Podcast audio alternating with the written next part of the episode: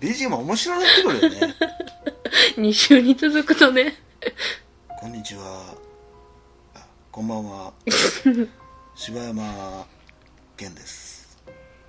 こんにちはおかよです。えー、前回に続きネバーエンディングナイトメアの話をしております、はい。えー、まあストーリーは昨日のやつを聞いてもらえばいいかなと思うんですけど、はい。ちょっともう枠があんまないんではい。喋らせてもらいます、はい。昨日絵について語りましたよね、はい。壁に飾ってある絵。うん。絵なんですけど、まあ、はい。1個は調べれる絵と調べれない絵があると、うん。で調べれる絵は大抵人物が人物がなんか肖像っぽいなんかその人人一人が描かれてたりとか家族の写真だったりとか、まあ、最初の方に出てくるのはその主人公の家族らしき4人の写真があったりするんだけど、まあ、僕は僕これは僕の考えですけど、はい。基本的に何のつながりもないと思います。あやっぱりそうなん。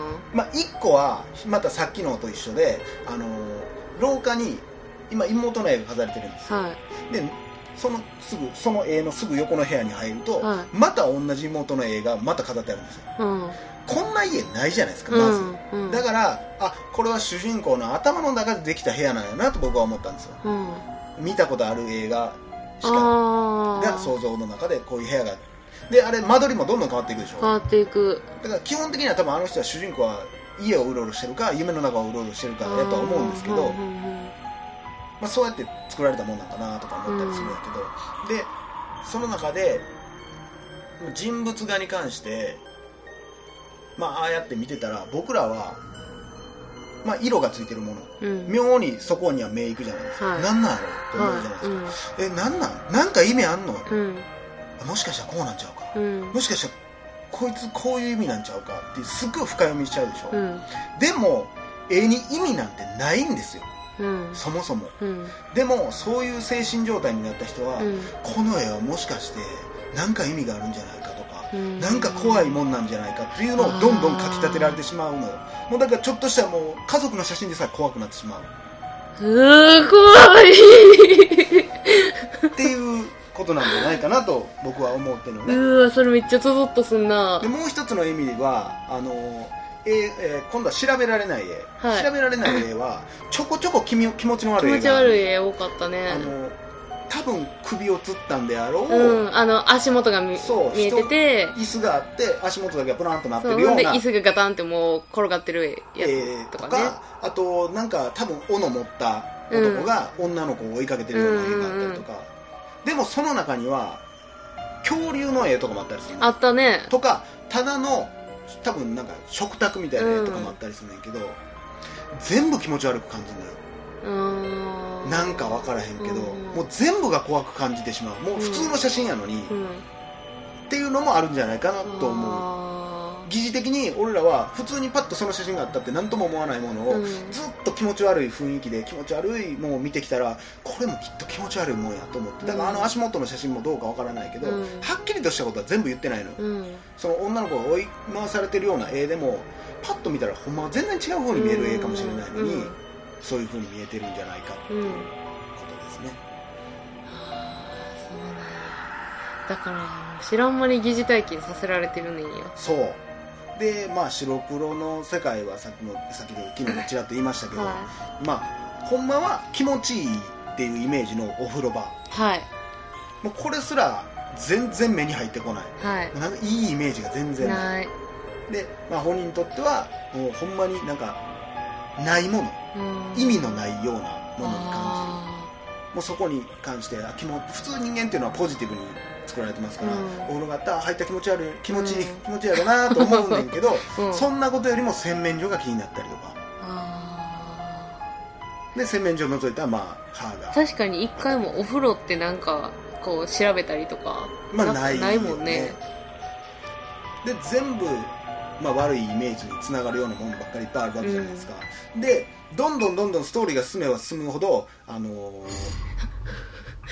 これこ進めば進むほど壁の血の量が増えてくるでしょ、ううん増えていく。まああれなんかもう分かりやすいですよね。もう自分の中でどんどんどんどんそういう怖いものがどんどん増殖していってるのがいやなんか後半に行くにつれて家やったり病院やったりなんかちっちゃい時やったりとごちゃごちゃになっていくじゃないですか。あれに関してもあるんですけどね、うんそんなあれですけどでまああともう一個が影ねちょいちょい影あるでしょえちょいちょい人がいるような影がああるはいはいうんあるね。あれ？なんかおると思って。そうそうそうでそう。ふっと見てたらふわーって消うんえていく消えていく。まあ、あんなのは分かりやすいですよね。多分きっとそうなんでしょう。誰かにずっと見られてる気がして怖い。うん気配とか実際見たらおらんけども絶対おった。絶対おった今。だからうちらがあのお風呂で髪の毛洗ってる時も後ろになんかおりそうみたいなことでしょ？そういうことなんですよ。それをなんか気持ち悪さを。それこそ友達とやってたら、うん今おったって。いや嘘つけや、今人形目まばたきしちゃって、いや嘘つけやお前。ってなる感覚、で、えーまあえー自分の家の地下室に地下地下には地下室があったんじゃないかとか、っうん。ていう不安とか。あと夢か現実やったんかがほんまに分からへんようになってしまってんのは俺らもそうやけどあの人もそうや。うん。トーマス自身どれが夢でどれが現実か分からへんうんでまあ一回地下に入ってったら、うん。暗闇の中に入ってったらわーってなって急にバッガバって目覚めてうん。斧見つけたよなさっきと思ったら実際寝てるベッドの横に斧あがあったりするわけですよ。ああったあった。でこれって現実なの？どっちなん？て今起きたやんな、うん。斧はじゃあ夢の中の話じゃないの、うん。もう主人公自身ももう訳のわからんことになってしまって。でどれが正解なんやろ？どれがほんまの話やったんやろ？で主人公自身そうやけど今どこにおんねやろ、ーうん。だから主人公の中ではきっと夢を見たりしてだから子供の頃のあの絵あのストーリーとかっていうのは、うん。もしかして夢の話かもしれないほんまの。うん。まあ、どっからどこまでが夢かっていうのもよく分からへんけど、うん。全部が夢なんかもしれへんしそうじゃないかもしれへん、うん。全部が夢やったらだって、まあ、ストーリーなんか成り立てへんやんかそもそもうん。ん。で、え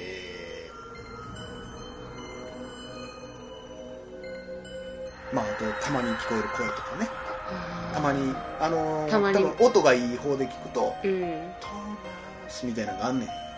ちょいちょい。そう呼ん？でたりすんねん。まあそれがいやなんか女の人の声は聞こえるなっていうのはあって。怖い声なのか、うん。言ったらあの2つ目のエンディングのように、うん。言ったら現実世界から起きてトーマスって言って声をかけてくれる声なのかはそれは分からない、言ったら、エンディング見て、まあ、うん。最後に、まあ、どれが現実か分からないと、うん。言ったら今の、まあ、どこそれはちょっと俺の深いんかもしれんけど今ゲームを作ってこうやってリリースしてるその人でさえ、うん。今これってほんまは悪夢の続きなんじゃないかって思ってるところがあるんじゃないかなと。ほんまは僕は今目が覚めて奥さんと喋ってるけども、でも、うん。ほんまは言ったら違うエンディングを迎えてるんじゃないかなっていう恐怖心わかります？だからエンディング3つあったけどはい。実際どこにおってもうん。ほんまのエンディングじゃないんじゃないかうなってんいう気が、それはそんな気はする。だから今克服してねこうやってゲームをリリースして、うん。僕はじゃあ戻ってますけど、うん。じゃあこれは夢じゃないって言い切れるのかなみたいな、うん。あみたいなのもあるんかなっていうだから今こんだけ成功してるけど最後にはとんでもない怖いことが待ってるんじゃないかっていう。作りながらもそういう気持ちがあるのかな。まあそれは分からんけどな。それはちょっと深読みかもしれんけどね。うん。でまああの途中で出てくるあの自分自身の死んでる姿。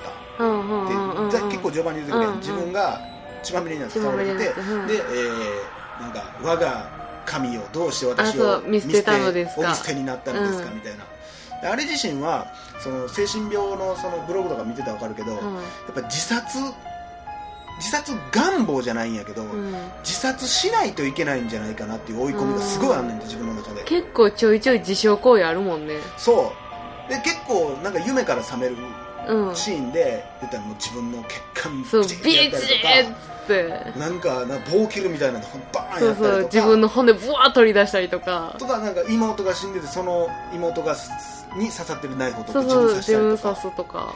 あれは自分の中でいつか自分は自殺してしまうんじゃないかっていうすごい恐怖心があんねんてほんまに。それは。そうなんや。だからとあと悪いイメージがとにかく消えない。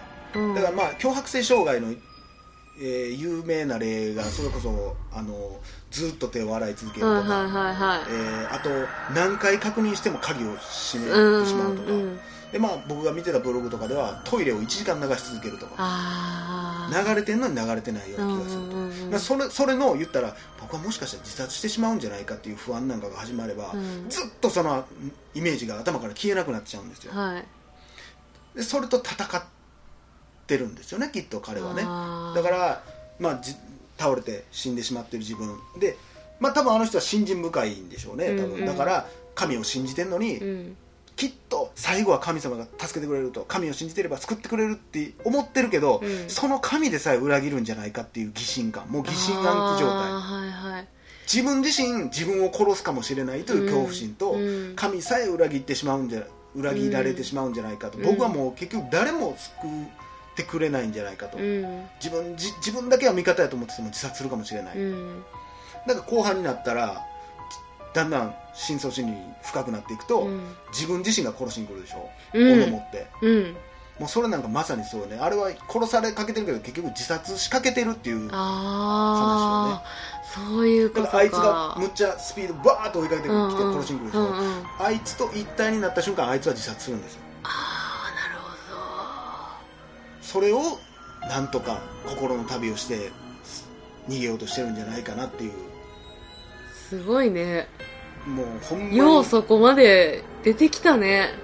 これはもうあくまで僕の勝手な見解ですから。いやーでもすごいね。さすがやねまあいろいろ言われてますよ。でもあのなんかその最初の方のね赤ちゃんみたいなモンスターがいるから、うん。ほんまは妹となんかそういう。あいやなんか途中であのーなんかお母さんの対話の中で寝るシーンとかありましたね、まあ、あれに関しては僕今まで忘れてたんで全く検証してないです。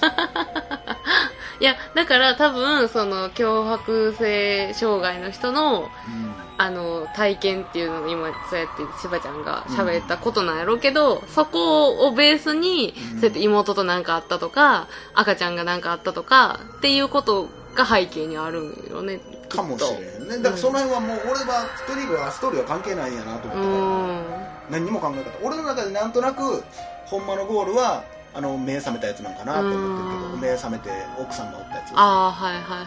あれがい現実ってこと？うんいやと思ってるけどねそれやったらいいなというか、うーん。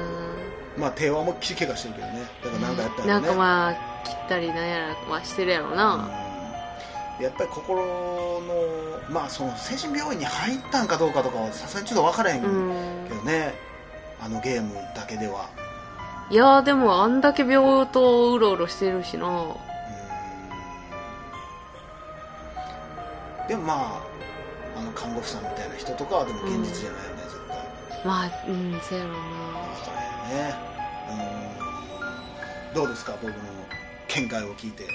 いやもう100%それ信じてまうわ。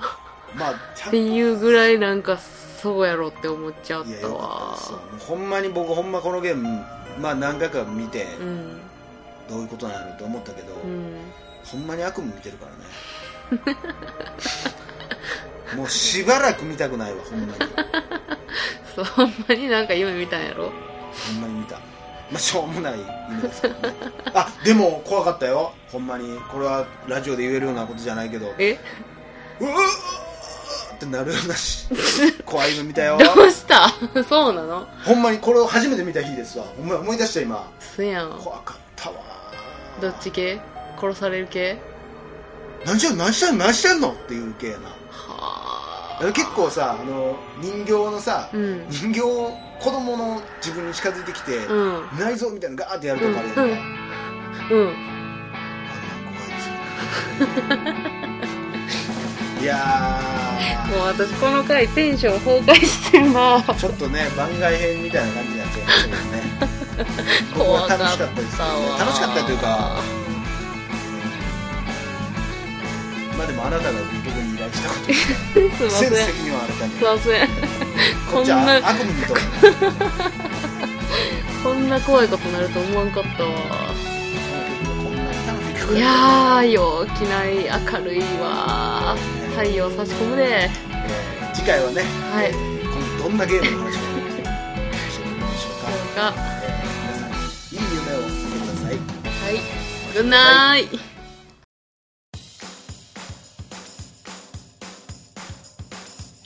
どうも柴山健です。どうもおかよです。ポッドキャストを最後までお聞きいただきありがとうございました。大阪の一般人のポッドキャストでは番組へのご意見ご感想また取り上げてほしいテーマを募集しています。応募はメールにて podcast.nk.gmail.com podcast.nk.gmail.com までお送りください。お待ちしております